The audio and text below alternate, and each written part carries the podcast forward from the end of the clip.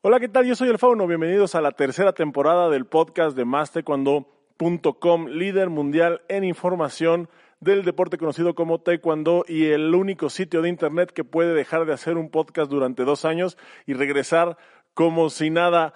Vámonos directo con la información porque han sido unos días muy agitados. Empezamos platicándoles que el secretario general de la WTPA dio una entrevista exclusiva a mastecuando.com donde mencionó cómo podría estructurarse una serie de circuitos de competencia para realzar el nivel del área. El secretario de la World Taekwondo Panamérica, Rick Chin, habló sobre la necesidad de crear circuitos de competencia para elevar el nivel élite del área. En una entrevista dada a Más Taekwondo, Chin explicó que podría segmentarse por subcontinentes y con ello realizar un torneo cada semana durante un mes. Si juntamos cuatro eventos en Sudamérica con separación de una semana entre cada certamen G, los equipos podrían movilizarse de un país al otro en una misma área geográfica y de esta manera muchos deportistas que no tienen posibilidad de viajar hasta Estados Unidos, Canadá o Europa podrían acumular hasta 40 puntos en su área, explicó el secretario general. Este tipo de circuitos podrían desarrollarse también en el Caribe, Centroamérica y Norteamérica. Una manera para subsanar ese vacío que existe en el área es revisar los costos de organización, ya que muchos países tienen intenciones de organizar eventos G, pero los gastos operativos imposibilitan la idea. En el área panamericana existen antecedentes de países organizadores de torneos oficiales, como Canadá, Estados Unidos, México, Costa Rica, Dominicana, Colombia, Perú, Chile, Argentina, Bolivia, Brasil, entre otros. La necesidad de implementar eventos G en Panamérica nace a partir de la voraz carrera olímpica que da seis cupos directos para Juegos Olímpicos a los primeros puestos del ranking. Para Tokio 2020, Panamérica solo logró posicionar dos competidoras por esta vía. Ahí tenemos las palabras de Rick Sheen. Quedó integrado el equipo mexicano que competirá en el Campeonato Panamericano durante el selectivo del pasado primero de mayo de adultos que se celebró en la ciudad de Aguascalientes, en donde se decidieron los 16 lugares que participarán en el certamen panamericano, que será el siguiente 2 a 4 de junio. Y la selección queda integrada por los siguientes atletas César Rodríguez de Nuevo León, Brandon Plaza de Querétaro, Daniel Alejandro Ávila del Instituto Politécnico, Iker Casas del Estado de México, Rubén Nava de Nuevo León, José María Pastor Vasconcelos del Estado de México, Brian Salazar de Tamaulipas y Carlos Sansores de Quintana Roo. En mujeres queda Brenda Costa Rica de Estado de México, Daniela Sousa de Baja California, Fabiola Villegas del Instituto Politécnico Nacional, Gabriel Antonio Herrera del Estado de México, Anel Félix de Baja California, Victoria Heredia de Nuevo León, Lucía Pérez de Querétaro y Ashley Arana de Chihuahua. La World Taekwondo Panamérica reveló este viernes por la noche cuántas plazas tiene cada país para los Juegos Panamericanos de la Juventud Cali 2021 y es que tras semanas de incertidumbre, el presidente interino de la WTPA, Elder Navarro, reconoció que existe afectación a los equipos nacionales y se sigue sosteniendo en secreto la cuota de cada país para el Panamericano Juvenil. En la carta, Navarro dijo que los cupos no se publicaron antes porque estaba a la espera de que Panam Sports confirmara cuántos espacios más tendría el taekwondo en las justas, pero que ante los rumores de aplazamiento de Cali para noviembre y el silencio de la entidad multideportiva, refiriéndose a Panam Sports, sostener en secreto el listado, pues al parecer no era la mejor opción. Los cupos se dividen en cuatro grupos y en el grupo 1 hay cuatro espacios por país. En ellos están Estados Unidos, Brasil, México y Canadá. Aunque Canadá renunció a dos de sus pases, en un momento les vamos a informar. En el grupo 2 se encuentra Argentina, República Dominicana, Cuba, Ecuador, Chile y Costa Rica, ellos con tres plazas, con tres plazas para cada país. En el grupo 3, Venezuela, Perú, Guatemala, Puerto Rico y Haití con dos plazas para cada uno.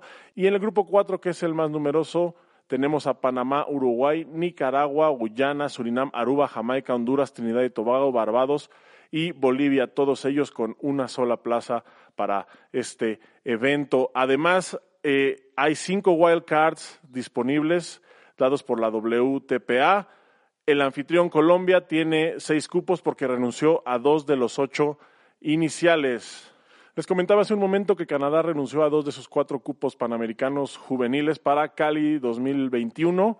Aquí mi compañero Esteban Mora con los detalles. Una carta auténtica fechada al 22 de abril y firmada por el presidente interino de la World Taekwondo Panamérica, Elder Navarro, revela que Canadá cedió dos de cuatro cupos que supuestamente tenía para competir en los Juegos Panamericanos de la Juventud Cali 2021. En el documento se lee que Canadá, por cumplimiento de los criterios clasificatorios, obtendría cuatro plazas, pero solo competirá con dos atletas, conforme lo expresado en una comunicación que envió a WTPA. Las líneas del presidente Navarro levantan sospechas que ya WTPA posee la repartición de cupos por división y país para Cali 2021, debido a que el mismo jerarca confirmó que a Canadá le corresponden cuatro espacios, mientras que ningún otro país sabe cuántos cupos posee para estas justas. Se intentó saber si efectivamente WTPA ya conoce el listado por división, pero ni Navarro, como ya no es de sorprenderse, ni Filipinet, encargado de la comisión que trabaja en el método de clasificación, contestaron los mensajes dejados en sus celulares al cierre de este artículo. Las cartas nos permiten anunciarles que cuatro lugares o cuotas de participación en total han sido cedidas por los países mencionados, lo que nos permitirá una mejor distribución de los cupos posibles dijo Navarro en la carta enviada a los presidentes, ya que Colombia también se dio dos espacios y competirá con seis atletas. Y a eso hay que sumarle lo dicho por Canadá en este artículo. En la misiva que envió la canadiense a WTPA se lee que la renuncia no es por su voluntad, sino porque la situación del coronavirus COVID-19 llevó al Comité Olímpico Canadiense a hacer la petición. Así las cosas, si a su país le correspondía más de dos espacios, debían renunciarlos, según el director ejecutivo de la Federación Canadiense de Taekwondo, David Harris. Suficiente información por el momento para el área panamericana, así que vámonos directamente a Asia, en donde la Federación Jordana de Taekwondo compartió un video de su equipo preolímpico, en donde la gran ausencia es el campeón olímpico Ahmad Abogaush. El 15 de abril, la Federación Jordana de Taekwondo presentó mediante un video colgado en redes sociales al equipo que disputará el preolímpico asiático. Sin embargo, llamó la atención los atletas que no aparecieron. Es que en la publicación está ausente la estrella Ahmad Abu Daush, el jordano que enamoró al mundo con su presentación de oro en Juegos Olímpicos Río 2016. Meses atrás, Abu Gaush fue detenido por la policía jordana debido a que se le acusó de presunto uso de documentos falsos, algo que él, a través de su familia, negó rotundamente y señaló a su coach como el supuesto responsable de crear la confusión. Durante ese convulso octubre, con 24 años, Abu Gaush anunció su retiro de la selección nacional, y pareciera que fue en serio. En la producción audiovisual de un minuto figuran atletas como Natalie Hamaidi, Juliana Alzadeh, Said Karem y Saleh El Charabati, pero él, el primer medallista olímpico jordano, brilla por su ausencia. Natalie Hamaidi compite actualmente en los 57 kilogramos, Juliana Alzadeh en los menos 67, Said Karen en los 68 y Salet El Charabati en los menos 80. Se intentó conocer si esta era la selección definitiva con la Federación Jordana de Taekwondo, pero al cierre de edición no hubo respuesta.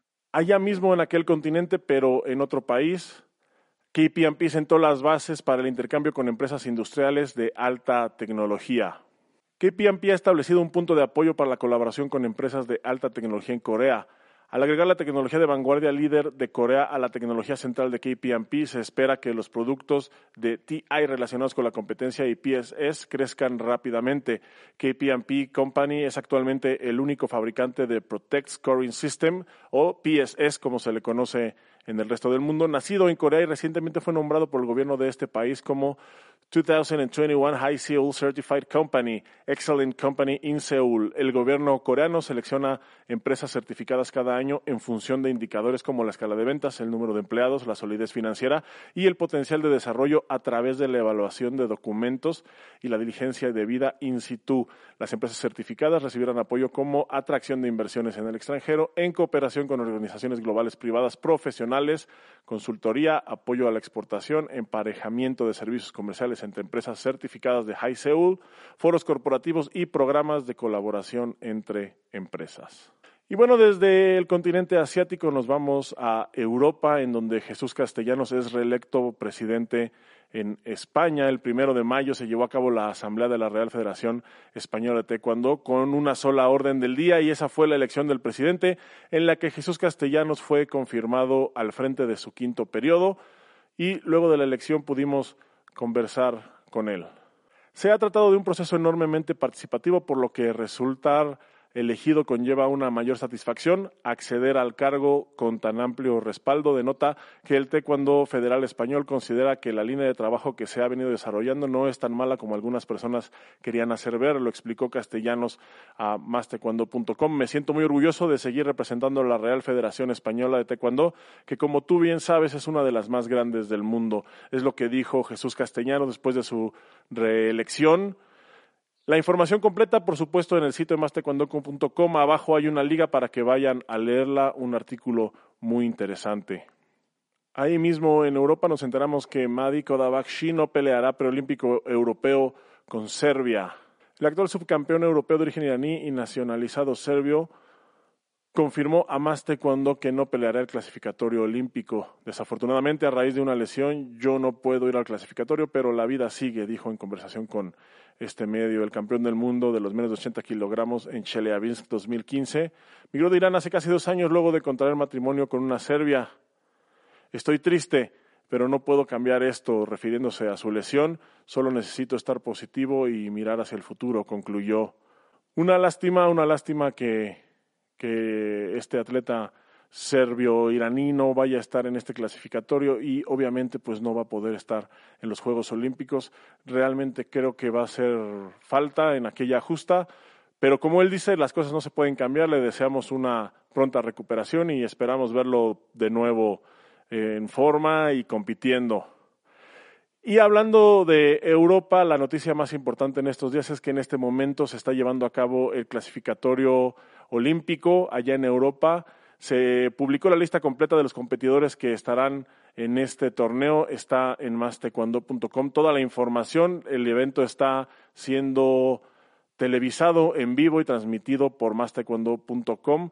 Ellos están en Sofía, allá en Bulgaria, y se espera que en estos días conozcamos ya los nombres de los clasificados. Como les digo, es un evento que está en curso en este momento, pero toda la información la pueden encontrar en mastecondo.com y todo esto, se, todo esto lo pueden ver en las ligas que están abajo, en donde pueden consultar la página directamente. Y esto ha sido todo por esta ocasión. Muchísimas gracias a toda la gente que nos acompañó en esta en este segundo episodio de la tercera temporada. Por ahí hay uno que, que se publicó hace ya un tiempo, pero no se le dio más, eh, mucha continuidad. Estamos de regreso, esperamos verlos aquí la siguiente semana con más información a través del líder mundial en información del deporte conocido como Taekwondo. No se pierdan además otros podcasts de Más Taekwondo. Tenemos Irreverendo, tenemos Full Access, tenemos Fuera de Foco, tenemos la nueva sección que se llama En tu mente, todos muy interesantes. Por favor, vayan y revísenlos. Por, eh, por supuesto, los enlaces a todos ellos aquí abajo. Yo soy el Fauno, muchísimas gracias y que la pasen bien.